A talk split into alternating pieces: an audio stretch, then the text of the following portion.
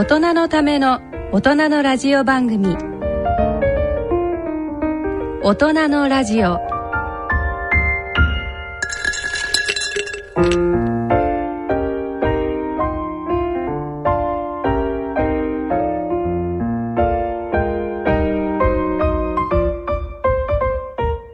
皆さんご機嫌いかがですか？坪田和夫です。ご機嫌いかがでしょうか？西澤邦弘です。こんばんは久保田恵里です第一土曜日のこの時間はご機嫌が人類を救うと題してお送りしています。大人のための大人のラジオ。第一土曜日のこの時間を進行いただきますのは慶應義塾大学医学部教授の坪田和夫さん。出版プロデューサーの西澤邦弘さん。メディカルプロデューサーの久保田恵里さんの3名です。では今日も、えーと、メールのご紹介から始めさせていただきます、えー、先日スポーツ紙を見ておりましたら給料を増やしたいならセックスをしようという見出しの記事がありました。これはアメリカの大学の調査性生活の賃金への影響のリポートを取り上げたもので、セックス回数が週4回以上の人は3回以下の人よりも平均賃金が高いというものでした調査は2008年ギリシャに住む、えー、26歳から50歳の男女7500人が対象で同性愛者も含んでいるもので分析ではセックス回数と賃金への影響度が比例するというものでした。調査にあたって研究者はセックスをたくさんする人は糖尿病心臓病関節炎になりづらいらしく人々の幸福と性生活などとも関連付けて考えられなければならない。とコメントしているようです。なお日本の某コンドームメーカーの調査では日本人の1ヶ月の平均セックス回数は未婚者は4.1回既婚者は1.7回とのこと。ここ数年はほぼ0回の私には賃金もさることながら 病気のことが不安になります。何歳の方なんでしょうね。何歳なんでしょう、ね、あのギギリシャは世界的にもセックスの回数が多い方ですよね。確かね。ギリシャとかあのブラジルとかで日本は確か一番下ですよね、うん、で全世界的に見た時に、一番セックスの回数の低い日本人がじゃあ賃金が低いかってそんなことはない。そんなことないですよね。まあこの辺はあのちょっと気をつけてだからそうですね。あとは先生ほよくあのあるんであるある話でね。うん高血圧の人は賃金が高いから、給料が高いから、じゃあうちの旦那も賃金高くするように高血圧になるようにこう塩分の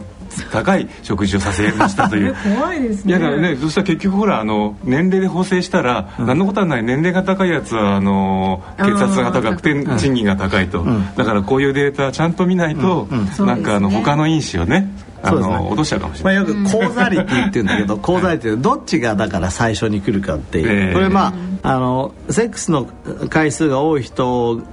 は平均賃金が高いとも言えるけど平均賃金が高い人がより多くセックスしてると。人生に余裕があって。だからコーザリティっていうのはどっちがその構図原因になってるかっていうことなんだけど。まああの昔からなんだっけほら英雄色を好むじゃないけど元気な人、もしかしたらね、はい、今あのホルモンのレベルからするとアンドロジェンって言って男性ホルモンが高い方が仕事とかうまくいったりとかするっていう考え方も出てきてるので、そうですよね、まあ、こういうのも関係ないとは言えない。よね。あのこの今年6月末にあの坪田先生が理事長なられた日本工科医学会で私あの、えー、男性のアンチエイジングというですね、ええ、あの企画の座長やらせていただきましたが どうでした？そのテーマの一つがまさにこれだった。ん。ですセックスはどうなんだ。でも大先生方がですねするべきだで相手がいなくてもするべきだ そこから先相手がいないと誰とする自分でするべきだあなるほど。でもいずれにしてもやはりこうテストステロンのという男性ホルモンの値も含めてやっぱりそのやってる人の方が高いと。そういうことはね。なんか今年は学問的にあのあの議論になっておりましたんで、はい、ね、あと女性誌だとよくこうセックスで綺麗になるみたいな特集があったりとかして。ワンワンなんかだってそうですよね。ね、うん、すごいこうあの生かしたあのジャニーズ系の人表紙にしてやってますよねね。そうですよね、はい、でこれこの、えーと、セックスをたくさんする人は糖尿病心臓病関節炎になりづらいとかって書いてますけど、うん。うん、これは。今これは正しいっていうふうに言われてますね、むしろ逆に言うと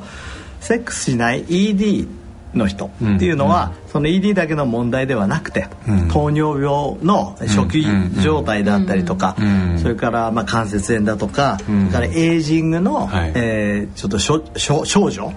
これはあの今順天堂大学ね泌尿器科の教授になられた堀江先生がよく言われてますよね、ED っていうのはその ED だけじゃないんだと、血管の老化が始まってるってことですよね。そう、で、まあ、彼によればやっぱり朝立ちが一番重要だと、ぱりずっと立ってないっていうのはどっか血管のね、うん、障害があったりとかする、だからあのバイアグラとかそういうものを飲むのはシエリスとかね、あの血管の健康のために、それからなんか朝起きた時一応なんかあのおしっこするのにちょっと待たないと出なくなるってあれがちょっと幸せでね そう。すすぐ出ちゃうとね先生何でも幸せな感じがいいですよね。あのちょっと不便さがねちょっと落ち着けよと。そう落ち着けよっていう。足も出したいぞと。そう。人生の充実度を感じてます。本当ねこのサラリーマンさんもぜひそういう意味ではちゃんとねあの朝立ちするかどうかチェックしていただいて、うん、あのそこから先またのセックスのことを考えていただくということが大切にいたしますね。ね。はい、いいまとめでした。はい、えー、それでは大人のための大人のラジオ進めてまいります。大人のための大人のラジオ。この番組は野村証券ほか各社の提供でお送りします。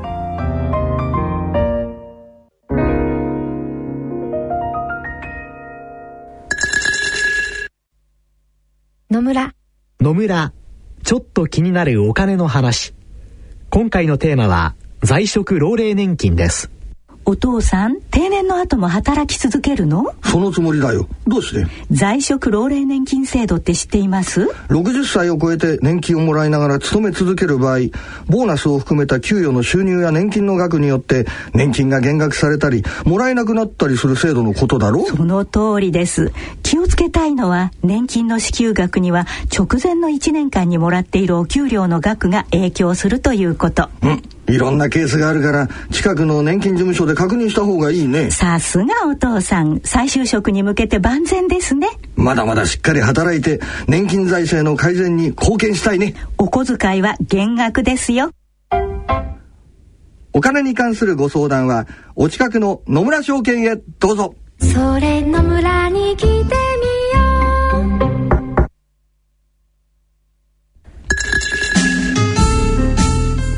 のための大人のラジオ。健康医学のコーナーです。ここからのこのコーナーでは坪田和夫さんに医学の話題についてお話しいただきます。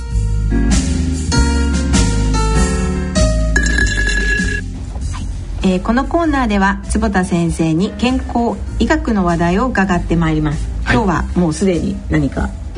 性的なお話で始まりましたが。ね、え。え、あのなんでやっぱちょっとこうホルモン焼きの話、え、じゃなくてやはりまあこうさ今こう性ホルモンのね話が出ましたけどもでもやっぱホルモンって相当重要だねという。そうですね、はい、であのはい、もともとアンチエイジングってどっから始まったかっていうとですね、うんうん、実はあのホルモンなんですよ。このあの僕はままずあの眼科医だから、えーまあ、眼科専門じゃないですか、はい、1999年ぐらい、ちょうどレーシック始めて、あみんな若返んだって言った時にあこれこういう若返りの学問があんのかなと思って、一番最初に読んだ論文が、はい、今でも覚えてるけどドクドクター・ルドマンっていう人が、はい、1990年に、ニューイングランド・ジャーナル・オブ・メディスンに立派な出した、はい、もうこれがもうエポックメイキングな論文と言われてるそれはどういうのかっていうとですね、はい、60歳以上の男に、うん、えー、成長ホルモンを6か月間打ちました、はい、そしたら、うん、髪の毛は生える皮膚はツヤツヤする、うん。えー、幸せを感じるさっきの話じゃないけどセックスの回数は増える、うん。えー、快便ね、はい、うんちも調調子いい。腸の調子も良くなる調子良くなる、はい、えー、ということがずっとあって、うん、でそのニューイングランド・ジャーナル・メディスンですよ、うん、あの皆さんご存知だと思いますがニューイングランド・ジャーナル・メディスンという今医学界の中で最も信用されているジャーナル、はい、ですね。こうあのインパクトファクターっていうファクターなんかでいうと、今50点近いんじゃないの、もうなんか飛び抜けてますよね、飛び抜けてますよね、これに出すことが、あの夢で、もう学者の憧れですよね。そうそう、であのちなみに自慢していい？僕あの1999年に関東論文っていうのへえ眼科医では非常に珍しいですよ、それやっぱりこう教授への道の第一歩っていうかそれで教授になったと思ってるすごい。そうそうそうこれだけになれちゃう。一発出して思った、まあ、ちょっとその話は別にしといてその1990年にやあのその乳がんジャーナルメディスンの最後に成長ホルモンによって10年から15年若返ることができる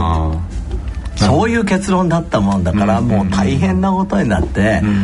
成長ホルモンっていうのは、えー、とその頃にはもうあの発売されてたんですが主に、まあ、あの小人症。そうですね。成長が止まってしまう子供の子供に成長ホルモンが出ないそのために背が伸びない、そういう人たちに対する治療法としてあったんだけど、そうじゃなくて若返りとしてわーっと出た。それ。は先生あの小人症の方にはどういう形でこう注射とか注射する注射をしていた。注射する、であのドクター・ルードマンがそれをやって、うん、えー、成長ホルモンを打つというクリニックがバーッとできて、うん、でみんな確かに打つと若返るんですよ、うん、それですごく流行ってきてだからホルモンはアンチエイジングの基本なわけ、ただその後ですね、うん、え実はだから僕2000年ぐらいからこうね真剣始めて2001年ぐらいの時6か月間打ってみたの自分で、えー、そして自分で打ってみたら、えー、どうして打ってみたかっていうと自分の IGF というですね、うん、あの成長ホルモンってね、えー、体打ったりとか、まあ、自分の成長ホルモンのレベルってね測れないんですよ、うん、どうしてかっていうと成長ホルモンっていうのは夜出る。の寝てる時。に寝る時にね一番出ますよね。そう。ちゃんとして寝るとあ、まあ、夜あれ12時ぐらいから3時ぐらい前の間にそうそうそうそう。だからあの前、えーと、ブルーライトとかサーカディアンリズムの時に話した時に、うん、ほらちゃんと夜は寝なきゃダメだっていうのはまさにそれではいでね。えー、寝る子は育つっていうのは本当に正しくて、成長ホルモンが出るわけですよ、でもその時にさ採血なんかできないじゃん、そうですよね。ずっと針刺したまま寝てなきゃいけないですもんね。ねえ。ー、それから12時から3時の間だけど、うん、あれおあの人の場合ピークなんですよ、はい、どっか分かんないじゃない、えー、今頃正常ホルモン出出始めてるかもしれません。先生血液取ってくださいっていうのは ないじゃない、えー、成長ホルモンは測れないん。ですよ、うんただ成長ホルモンが高いと肝臓に成長ホルモンが働きかけて、うん、IGF-1 と。これちょっと、はい、えー、横文字で申し訳ないけど、インシュリン・ライク・グロース・ホルモンっていうパクタとい。うものが上がるのでそれを指標にしてる、うんうん、それが僕低かったの。打ったら上がったんですか？上がりましたね。あのー、その頃はえー、200ぐらいになったらいい、うん、で僕は130ぐらいだったので、まずいと思って打って200になってお腹の脂肪も減ったし、それなりに良かったんだけどちょうどその頃実は、うん。うんインシュリン IGF シグナルが入ることが実は年を取ることだっていう論文がブワーッと出てきて。あとあのこう眼科の促進は大丈夫なのかっていうなんか疑問も一時期提されて、ね、出ましたね。前立腺がんになるとか、はい、そういうこともあって、はい、ただそんなにならないみたいなんですが、でも年を取るのはよくないじゃないですか、はいえー、それから筋肉はモリモリなんですよ、うんうんうん、レジョン打つとただその後の論文で筋肉はモリモリになるけど、うん、それは張り子の虎で、えー、強さは強くならないと。で僕はあの腕相撲にかけてたのでその頃ね。腕相撲を勝ってやろうと思って成長ホルモン打ってたからレスリング大会、ね、そうそうこれ絶対よよくない。あの視聴者の人は絶対やめた方がいいと思いますけど、でもそういうことやってて全然、なんだ打っても腕相撲強くなんないんだったら意味ないなと思って、まあ、やめました。えでも見た目はやっぱりこういい感じになるんですか？ななる、あの僕お腹の脂肪って3段階ぐらいにわたってこの10年間で減ってるんだけど、第1回目に減ったのはそれ。へえ第1回目におなんかお腹ちょっとポコッとしてるじゃない？やっぱり45ぐらいになると、それが。先生もそんな時期あったんですね。だって45までってアンチエイジング知らなかった。知らなかったからがんが普通の眼科医をやってたわけだから。年は取るもんだと思ってたわけ、ね、先生45歳の写真も,、ま、もうすあの、老化されてるんですけど、そうなの。20 30代ぐらいの時の写真はさらに老化してる。そうそう。そうなどんどん若返ってらっしゃるといや俺自分で見ても驚くけどね。でもその時、あのちょうど2000年だから13年前に、はい、あのご機嫌クリニックで調べてもらった時は、はい、本当にそうなんていうの内皮細胞っていうの動,、うんうん、動脈の飛行もあるし、うん、あまさに動脈硬化への道を進んでいらっしゃったわけですね。ヘモグロビン A1C というね、糖尿病の指標になる。そう。それも。そう6.1とか3とかだったし。体の中で10日も進んでいたってことですね。そう。おにぎり大好きだったから。ああそれはでもなんかあいい時期にこうアンチエイジングに目覚められたことですよね。まあそういうことで成長ホルモンっていうのは、あのアンチエイジングの中心だったので、ホルモンっていうのは本当にね重要なんですね、でまあ成長ホルモンをアンチエイジングに使うというところは今は、まあ、否定されてしまいましたけども、他にいろいろホルモンありますので、あと先生あの、成長ホルモンもあの加圧トレーニングって人気じゃないですか、あれってあのあの、まあ、ある研究によるとなんかこう普通の運動のあの150万ぐらい出てるなんてのもあったりしますけどそうです、ね、あれは本当なんですかね？あの成長ホルモンは先ほどお話ししましたように寝てる時にね、うんはい、えー、出ますけどもう一つはですね、うん。えー、大きな筋肉を使う、うんうん、で筋肉に負荷をかけた時に、はい、えー、出るんですよ。つまり筋トレ型の運動をだから階段とかね、はい、あの僕今なるべく登ろうとしてるんですけど、えー、階段は成長ホルモンに見えるあこれ成長ホルモンがあってそう考えるそうそうそう。じゃあ坂も成長ホルモン成長ホルモンがいった。これ拾っていかなきゃ。あのさゲームでさこれなんかコインかなんかってペンってやるとさ点ピカピカピカってそうそうマリオブラザーズマリオブラザーズそうそうあれ点取っとかなきゃ損じゃない？だから階段とか坂を見たら稼いとかない。筋肉点っていうか成長ホルモン点を稼いでるそうそう。で筋肉はそうやって使うと成長ホルモンが出るああじゃああとはこうなんですかねあのベビーカーを押してあの階段困ってる人がいたら、成長ホルモン力アップがあの倍増だということでこう運んであげると。で、あの加圧トレーニングはそこにさらに加圧をして成長ホルモンが出るというふうに言われてますから、あの本当に運動できない人とかね例えばあの何らかの理由で、えベッドにずっと寝てなきゃいけない寝たきりの方とかはすごくいいと思いますよ。ただ普通の人がね、えっ、とまああのカーストレーニングやってる先生方も言ってるけど普通の人があれを別にやんなくていいんじゃないの、うん、普通にちゃんと筋トレをやれば、う。ん、運動をやれば。で、やっぱり糖尿病僕あの患者さん一人いるんだけど、はい、糖尿病の人がそれやっちゃって、うん、で血管が閉塞しちゃってね。で眼底に飛んじゃってあの一人あの目が悪くなっちゃった人そうか。確かによく聞きますねそれもね。あの、血管の健康をちゃんとよく調べておかないとそ,、うん、そこに血の塊とかあったら飛ばしちゃうってことですよね。そうだから、えー、やあのまあ普通の人がやれば逆に平気なのかもしれないんですが、まあ、糖尿病をたまたま持ってた人がやってしまったので。僕としては普通の人は、まあその楽をしないで頑張ってちゃんと走ったりとか、階段登ったり。そうするのがいいんじゃないですかと、でももし動けなくなったら僕がね何らかの理由で、そしたらカーストレーニングとか。しっかりこう血管を調べてから、そうやると、はい。であと成長ホルモンについて言えば、まあ、注射は、まあ、否定されたけど、やっぱり成長ホルモンを保つっていうのはすごく重要だと言われてまして、えー、例えば先ほどよく寝るって言ったけど、はい、食べ過ぎると出ないんですよ、うん、それから血糖値が高いまま寝ると出ない。そうつまりこうインスリンというホルモンが出てる時って成長ホルモン出るのやめちゃうんですよねやめちゃうの。やめちゃうだから、うん、あの食べてばっかりとダメです、ね、逆にちょっとお腹すかしてるぐらいの方が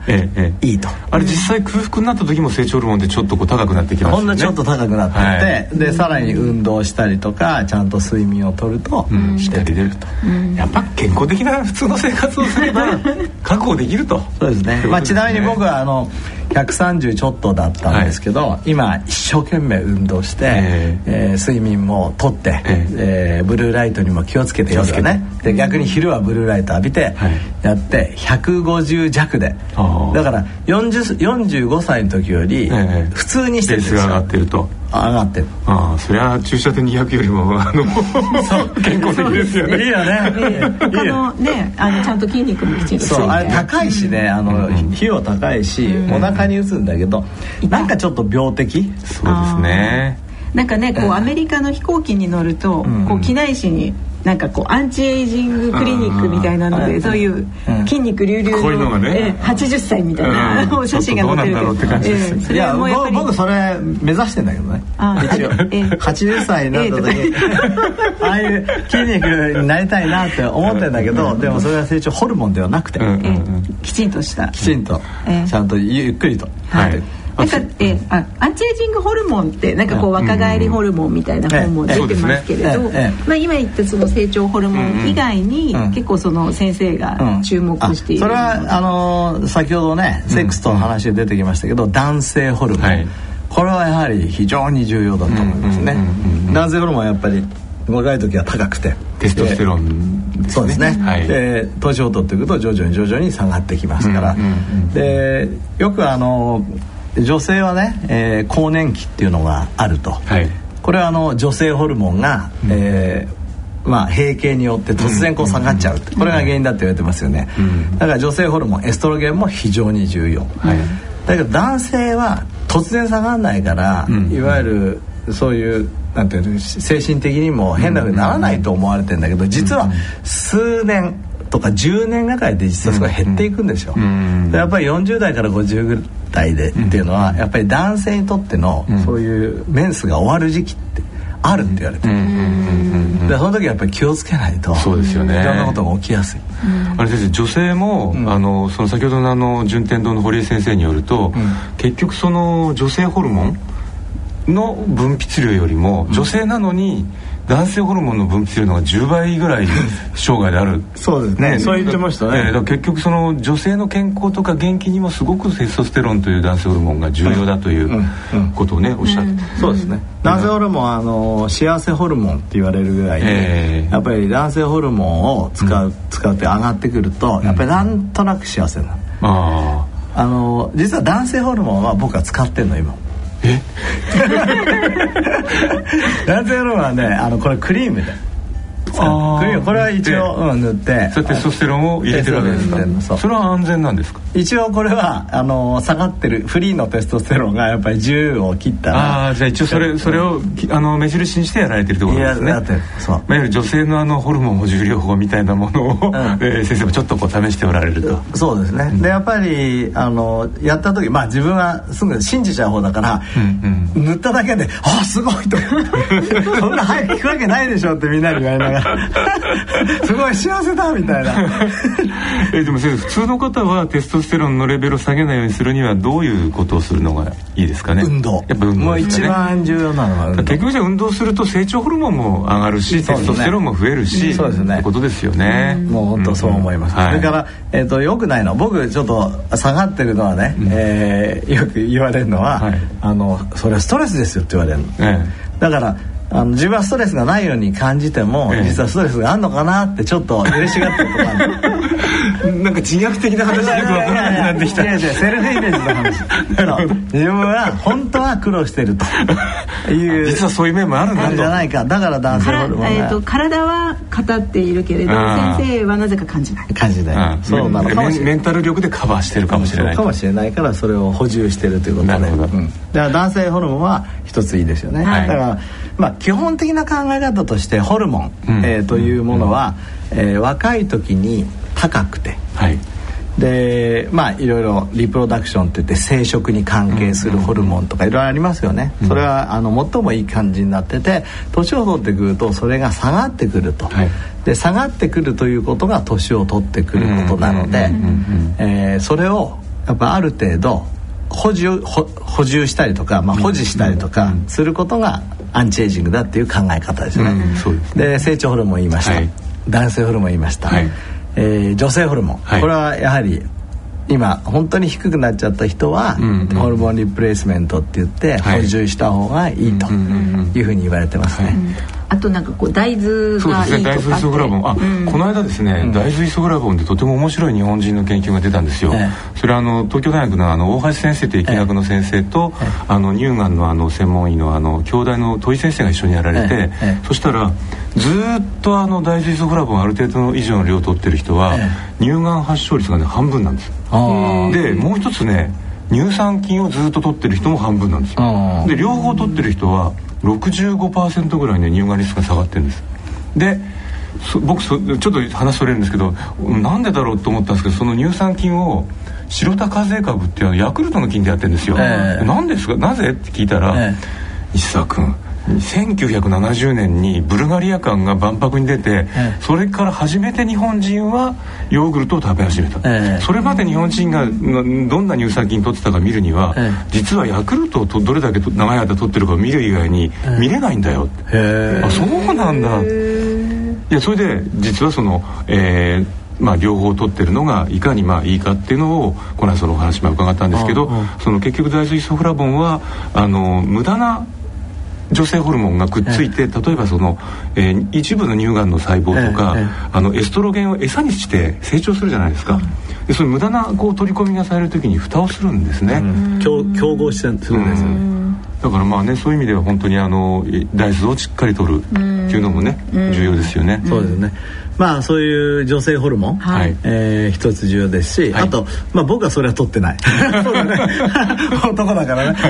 あとあのメラトニン、はい、これは睡眠ホルモンとやってね、夜になると出ますよね、はい、これも年を取ると、えー、減ってくると言われてます、まあ、大体40から45ぐらいになってくると減ってきて、うん、えー、まああの朝になるとなぜか目が覚めちゃうっていうことが起きてきたら年を取った最初のサインだって言われてる、うん、僕もね実は45歳までね、うんうん、その寝れないっていうことがね経験がなかった。それから朝はいくらでも寝れるの、ええだから その時期はだからそのメラトニンがいっぱい出てたそうそうそう。だから、突然45ぐらいになって起きるようになった時に自分で何が起きたんだか分かんなかったんだけど、それは多分メラトニンが減ってきた、でメラトニンも今僕使ってます、ああそうですか、メラトニンはあのまあアメリカ行けばね、えっ、と日本でもこう個人輸入だったらそうですね。ネットとかでもそうですね。高いもんじゃないそうですね、でこういうものをやっぱ補充する、あとまあ先生があの常々おっしゃっているブルーライト、その I I あの、まあ、iPhone とかですねあの類のものからこう出るブルーライトが、うん、その夜ああいうもの長いこと見てるとそのメラトニンの分泌を減らしちゃうと。そうです、まあ、そういう意味では、えー、特に年を年を取ってあれですよね夜中にあのえー、iPad とか iPhone やってたら相当まずいってことですよね。よくないですよね。若くてもただでもね寝れないのにね、でそういうのはあの僕のね友達の三尾先生が、若返るホルモンをぐんぐん増やす16の習慣って最近出たみたいで、西田さんが持ってきてくれました。け どいやこれはあの非常にいいと思います。あとの、先生が編集長されている、そうそうそう。慶応ヘルスサイエンスニュースレターの最新刊がホルモン力アップというそうですね。ちょうどホルモンになりましたので、はいこれあのどうやって読めんでしたっけ？あのこれはですねあの慶応ヘルスサイエンスラボのサイトに行くんですけれどもあの例えばグーグルとかでしたらヘルスサイエンスニュースレターって入れていただきますと多分トップにあの慶応ヘルスサイエンスニュースレターのページが来ますのででそこであのお名前とか登録していただくと、無料であの3か月に一遍新しい最新号が送られるシス仕組みにな本当に最新の研究がまとめられてますもんね。そうですね、えー、このこれ作るの結構力入れてやってねなのに無料で お届けするというもう慶応はさすが懐が深いなと。そうですね。慶応大学の 健康部門をしっかりやろう、はい、であとあのホルモンで、はい、じゃあ全てのホルモンが上がればいいかっていうと、そうじゃなくて、実はコルチゾールとかですね。ストレスホルモン。ですね。で、これは逆に上がっちゃうとよくないですね、でもうストレスによってこれが上がると、えー、地方症の原因になったりとか、はい、物忘れになったりとか、うん、脳の細胞を非常に痛める、神経細胞を痛めるって交感神経も高めちゃうから、ええ、だんだんこうあのまさにこうストレスとの悪循環で眼科、みたいなものが発生したりする可能性も、ね、そうそう思います、はい、えー、なのでこのストレスホルモンに対するケアっていうのはすごく重要、うん。うん、やっぱりストレスをリラックス。リラックス、はい、でこれも運動なんですよ。ああ運動すごいあさ運動といえばねやはりその最近あのアンチエイジング分野で、えー、アンチエイジングホルモンっていってあの有名なあのアディポネクチ、えー、あのまさにこれも運動そうですね。これはね、やっぱりすごいと思います。実はあの、まあアディポネクチンそのものはね、うえ反対の松田先生たちのグループが見つけて、このアディポレスレアディポネクチンのリセプターこれはあの東大の門脇先生山内先生のグループが見つけましたから、まあ、日本がもうまさに世界をリードしている、ねはい、分野なんですよ、えー、でアディポネクチンによって運動のね効果もあるしそれから実はこれその下流に AMP カイネスだとかミトコンドリアを活性化するますから、運動だけじゃなくてカロリーリストリクション、うんこれのミミックリーとも言われてますから、うんうん、アディモネクチンを刺激するってことは多分すごく大切、うん、カロリー制限をしたのと同じぐらいに、えー、効果がある、うん、そうですね。ですよね。であの東大の門脇先生たち、うん、今とあの糖尿病学会の理事長されてますけど、はい、彼があの見つけた面白いオスモチン、ええ。お相撲ちゃんみたいな名前、ね、そうこれあのさくらんぼとかね、はい、えー、たくさんのあのフルーツに入ってるんですが、うん、面白いことに。ピーマンとかね。そうですね。トマトなんかも入ってますね。柿？にも入ってますね。これからのそうですね、はい。でアデボネクチンと全然関係ないんだけどアニアジアデボネクチンのリセプター受容体にくっついて、うん、アデボネクチンみたいにいいことをしてくれると。はい。ということで、うん、今あの農水産省と一緒にですね、うん、今僕たちも共同研究をさせていただいています、だからやっぱりその今まで分かってなかったけど野菜とか果物のパワーの一つにそういうホルモン力が実はあったってことですよね。そうそうなるとね、すごいですよね、うん、何かとこう食物繊維とビタミンミネラル、ポリフェノールって言われてたけどまだ第5の野菜果物のすごいパワーがあったと。そうですね、えー、これも一つのホルモンですね。それからあの、はい、運動の時に話したかもしれませんが、うん、あのアイリシンイリシンアイリシン、はい、こういうホルモン体中にいるホルモンが筋肉から出てくるから、はい運動した時じゃあなんで脳にいいのとか体にいいのっていうのは実は運動したとこからホルモンが出てくる、はい、えー、こうにも言われてます。そうしたらですねこう燃焼力の高い筋肉が増えていくんですよね、えー、そうですね。そうそれによって筋肉も増えてくるしそれから神経の保護もするんじゃないかと、うん、なんて運動って素晴らしいんだ 私たちそういえば立ってませんね。あ本当だ座ってま すね。セデンタリーですね。そうだって先生のそのこのヘルスサイエンスニュースレターでの最新号で読んだんですけど、ええ、肥満していても運動していて、え、アディポネクチが高い人は病気になりにくいんですよね。そうです、そうです。だから運動っていうのはあの肥満とは別なファクターとして大切なんですね、うん。うんでは今日はあのホルモンと健康ということで、ね、尽きないですけどね。えっ、ー、と何を話しましたっけ？あえっ、ー、と、えー、成長ホルモン。成長ホルモン、テストステロン。テストステロン、まあ性ホルモン性ホルモン、性ホルモン男性。あとアディポネクチンも出ましたし、メラトニン、メラトニン、あとイリシンという運動で出るホルモンも出た。ということで、まだまだ。まだまだ語りたいんで、はい、またどっかで、またどこかで、はい、はい。はいえー、以上今回の健康医学コーナーコーナーはホルモンと健康についてお送りしました。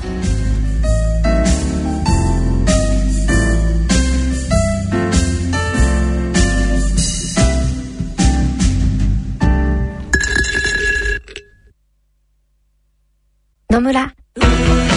資産とはあなたの生きてきた時間です。あなたの足跡です。あなたの背中です人を知りたいと思うのです。本当の答えはお客様との会話の中にありました。資産の相談なら野村のコンサルティング。それ野村に来てみよ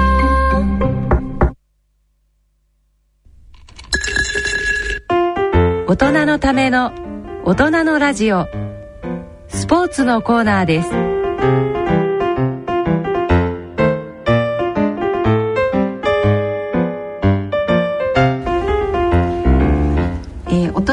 めのスポーツのコーナーです。今回のテーマはヨットと健康とワークライフバランスについて お話しいたします。はい、はい、先生あれですよね、えー、あの今度すごく有名な、えー、ヨットマンの甲斐さんと、えー、2015年に。2014年、えー、来年、はい、来年ですね。マスターズ。そうなんです世界選手権に挑戦されると。いやあのー、今僕スポーツ好きで、はい、えーと、やってますよね。マラソンとかではいえー、でマラソン今4時間半なのね、うんうん、ではっきり言ってさ世界のトップレベルなんて2時間 何分じゃないですか。ね。そうですね。それで僕いくら頑張ったってさ絶対に勝てないし。でスキーも結構好きなのね、えー、スキーも一生懸命やるけど、えー、全然競技なんかでいけないし、うんまあスポーツっていうのは自分の健康のためにするもんだと思って地道にやってたんですよ、えー、ただ突然去年ね、はい、あの甲斐さん甲斐みゆきってね、はい、スーパースターがいるの。うちのヨット界に。うんうんはい。その470っていうその種目では世界のチャンピオンになってるし、唯一の日本人で唯一その世界チャンピオン保持者で僕がずっとやってたスナイプっていう機種があるんですね、はい、これ4メーター。慶応のヨット部出身ですもんね。そうヨット部出身で4メーター7 2センチで2人乗りのヨットなんですけれども、はい。これでも日本のチャンピオン何回も取ってる人で、うんうん、僕が学生時代からいた、えで彼が突然ね「おつぼた」とか言って「お前暇だ」っていう 噂を聞い暇だってどっから聞いたんどっから聞いたんだろうなと思ってね。大したもんだなと思って 僕そういう噂あったのね、えー、で 大したもんだなと思って本当。それで「えー、つぼたあの世界世界にチャレンジしないか」っていうわけ。いきなり。いきなり「えそれ何ですか?」って言ったら「あの俺たちも50歳過ぎて、うん、あのマスターズ」ね、うん、えー、50歳以上で、えー、なんかねえーと、と 2, 2人足して百何十歳になるとグランドマスターズってさらに上もあるみたいでそれのスナイプの世界選手権がたまたま来年日本に来ると、うん、だから出ようよと。言われただけ。でえっと思ってさ、はい、自分としてはあれだけどこの甲斐さんとね、はい、神様では甲斐さんとやるには俺はどのぐらい練習をしなきゃいけないのかとかさ そそのためにはどのぐらい休みを取ら暇だと言われてしまったけどそうそうそう休みを取らなきゃいけない。そうですよ。なかなかね やっぱりチェアマンとしてねそうですよね。やっていかなきゃいけないし、はい、えどうしようと思ったんだけど、はい。ここでね断ったら一生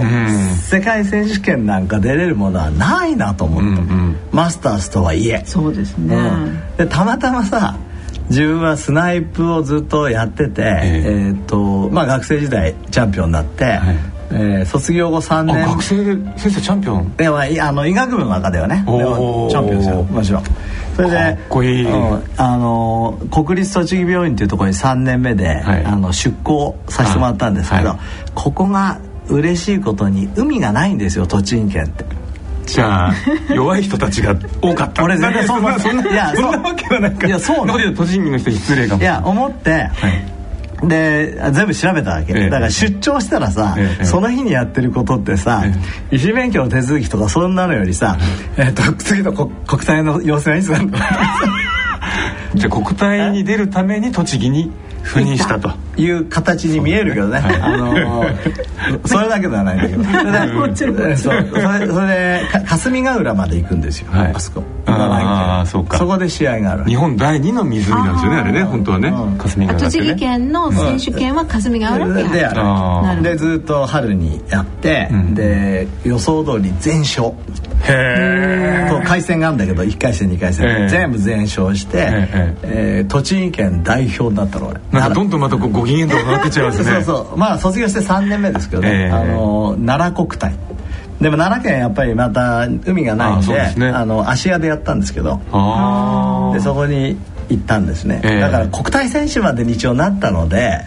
一緒に組む資格がある、一応 そうそうまあそれからその時船あの新しく作った時に甲斐さんにまた相談して、はい、国体に行く時もいろいろ甲斐さんに指導してもらったあじゃあその頃からのもうそうまあ学生時代から友達だし、はいはいはい、あの友達っていうか、まあ、こっちがあの教えてもらってる方です、えー、で国体の経験もあってそれからまあ28年ぶり、うん言われたからねあのやることにしたんです。ついに本当のアスリートへの挑戦ですね。そうなんですなんかロッキー・バルボアみたいなあのもうチャランチャンと音楽今流れてますねもう。本当に悩んだんですけどね、えー、やっぱここでやらなかったら世界選手権は二度とやれないと、えー、先生だって今年あの夏休みどうされるんですかって聞いたら「江ノ島だよ」って言ったのは これだったんですね。そうなんです。江ノ島先生でも練習はいかがだったんですか、えー、練習一生懸命やって、はい、で8月のうん、10日11日かな、うん、えー、あの江ノ島で東日本のスナイプ選手権っていうのがあったんですよ、うん、どうだったんですか、えー、72杯出てくる、はいえ。ー、で、えーと、全部で5レースのうち1レースで一番良かったのは6位、これは素晴らしかった。で、まあ、全部総合すると20位なんだけど、でもでもあの年齢とかの関係なく全部出てくる。だって僕、ね、20位のね僕たちのね、えーと、一つ前に、はい、えーと、ちょうどこの今ぐらいにリオデジャネイロで、スナイプの、本当の、マスターズじゃない若い人、はい、世界選手権やってるんだけどそのチームがいたの。ほじゃあ練習でやっぱり皆さんそう19それから1チームは23位ぐらいにだから1チームには勝ちましたよ。23位だから。だからその船なんかと一緒に行ったり来たりしてて、まあ、風があんまり吹かなかったんでトップはねあの日本大学の女性のチームがいつも早いの。あ男女も混合でもそれはねたまたま、えーと、女子のその世界選手権に行くなんか選考レースを兼ねてたんで女子も。一緒だったんですけどね。であのまあ20位。えー、ちょっともうちょっと行きたかったけどね、まあでもねだって初めてそのその2人で挑戦した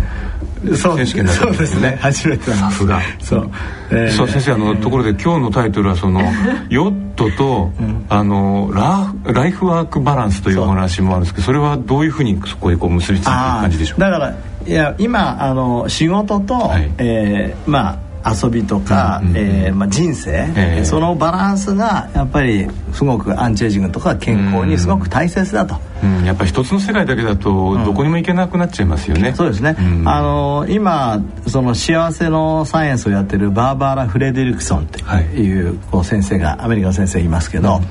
彼女なんかもですねやっぱり、えー、この仕事の、その一生懸命やるということと、遊びを一生懸命やるっていうことと、遊びを一生懸命やるっていうことは、仕事を一生懸命やると同じだけの人生の価値がある。っていうかそれをやらない人が多すぎていろいろと病気になってしまう。で彼女はどっちかというと仕事しすぎて本当にボロボロになりそうな直前で気づいたんだって、自分はそういう体験談が書いてありますけど、えー、やっぱまあそういうねこう両方の世界を持ってバランスを取る。そう。でまあ自分にとって酔ってってまあどちらかというと遊びの方だけど、やっぱそれもちょっと真剣にやろうかなと。でその時に自分がやっぱり考えるわけじゃないですか。これで仕事の効率が下がったらどうしようとか、ね、みんなに迷惑かけたくないなとか、えー、あでも自分の人生1回だし、うん、えー、やってみたいなと。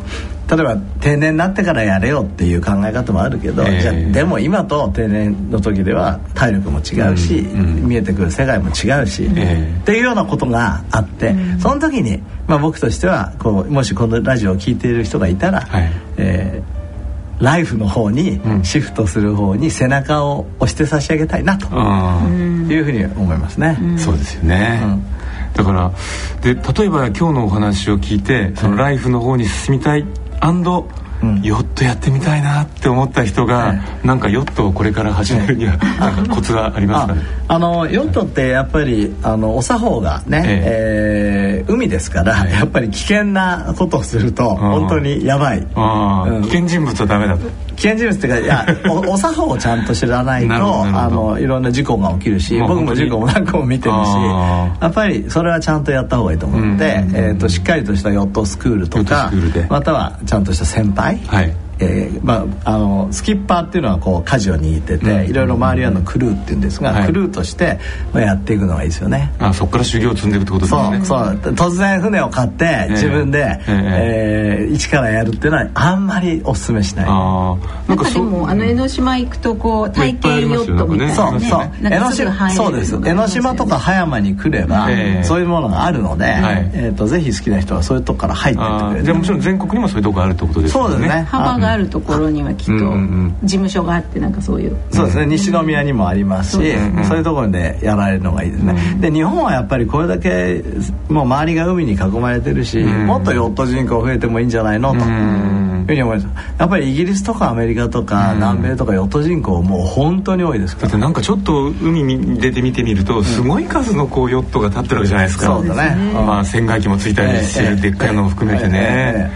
確かに全然こうパッと見の数が違いますよね日本とね。そなんかな何かこうその試験資格を取るあの例えばこう段階が違うとかどういうあれが背景があるんですかねこの、まあ、それもねライフワークバランスじゃないけどやっぱりヨットって時間がかかるんですよ。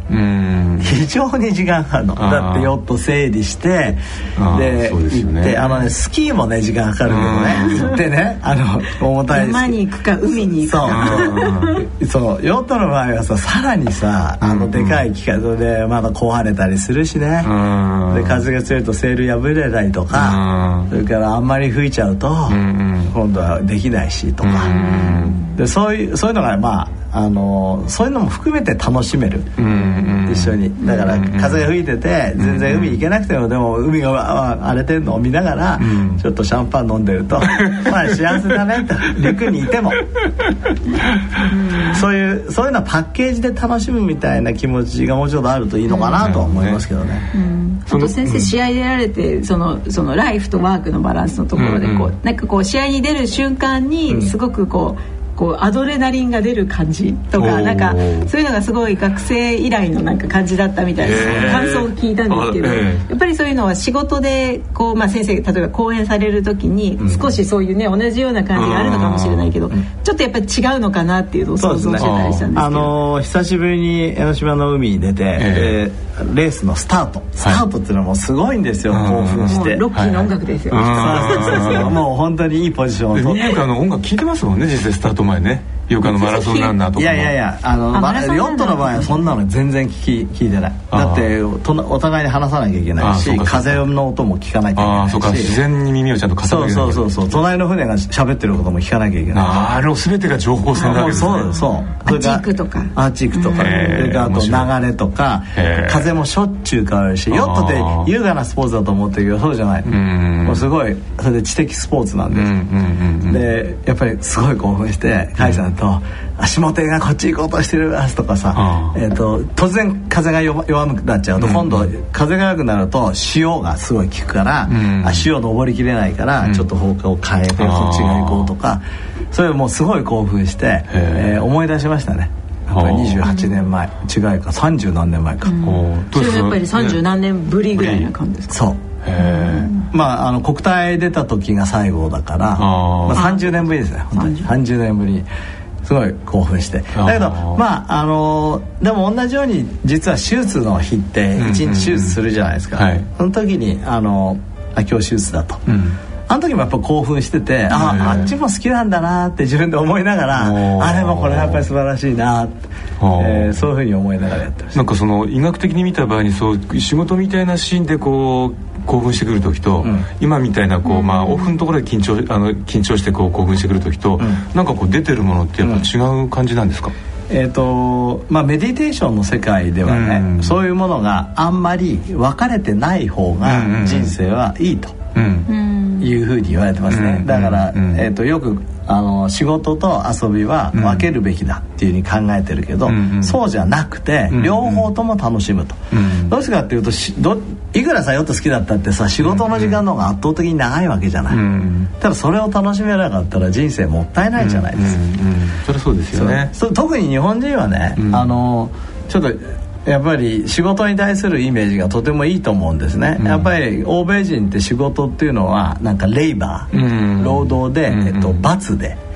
神様がお前働けと。6日そうしたら1日日曜日を休ましてあげると、だから、ね、ハッピーリタイアメントって言って、えー、40歳とか45歳とか本当にそのお金が集まっちゃった人を若くしてみんなリタイアして、でヨット乗ったりとかフロリダ行ったりしてるのが人生の成功だけど、日本はそんなことないじゃない、成功者ってさ、やっぱりずっと働いてさ、やっぱりトヨタの社長俺偉いなと思ったんだけど、日本にとどまるぞって、うん、そうですよね。ね、であれだけ1兆円ぐらい稼いでさ、あ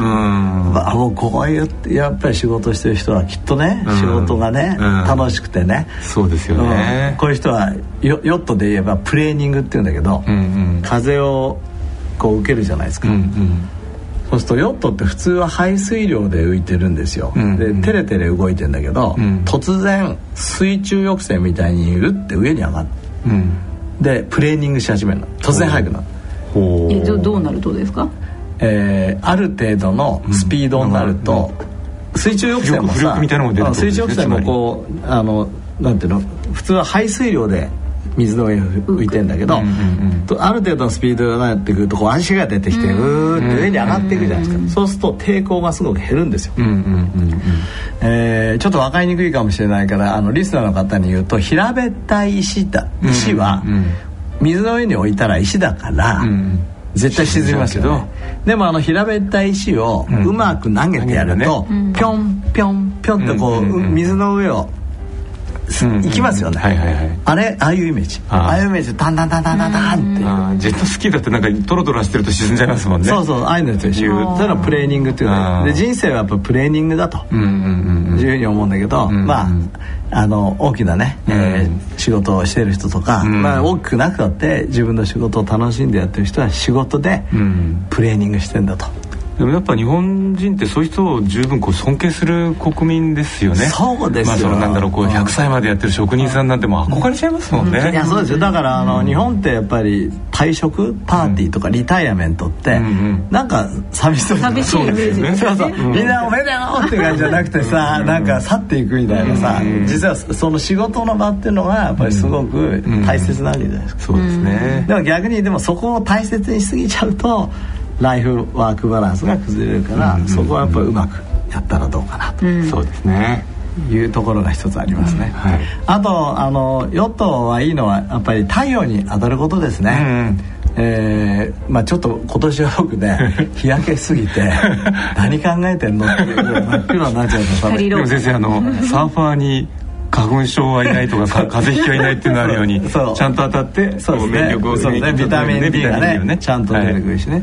それからまああの今海とか滝のそばってマイナスイオンすごく多いって言われてますけどまあそういうところもねすごくいいし健康的ですよそうですね。先生やられるスポーツってみんな大自然の中で遊ぶのばっかりですよねスキーといい、まあね、マラソンといい。考えてみれば、ね、たまたまそうだったかもしれない、常にだからこう開放的な空間でなんかご機嫌な空間を選んでいかれる感じがしますよね。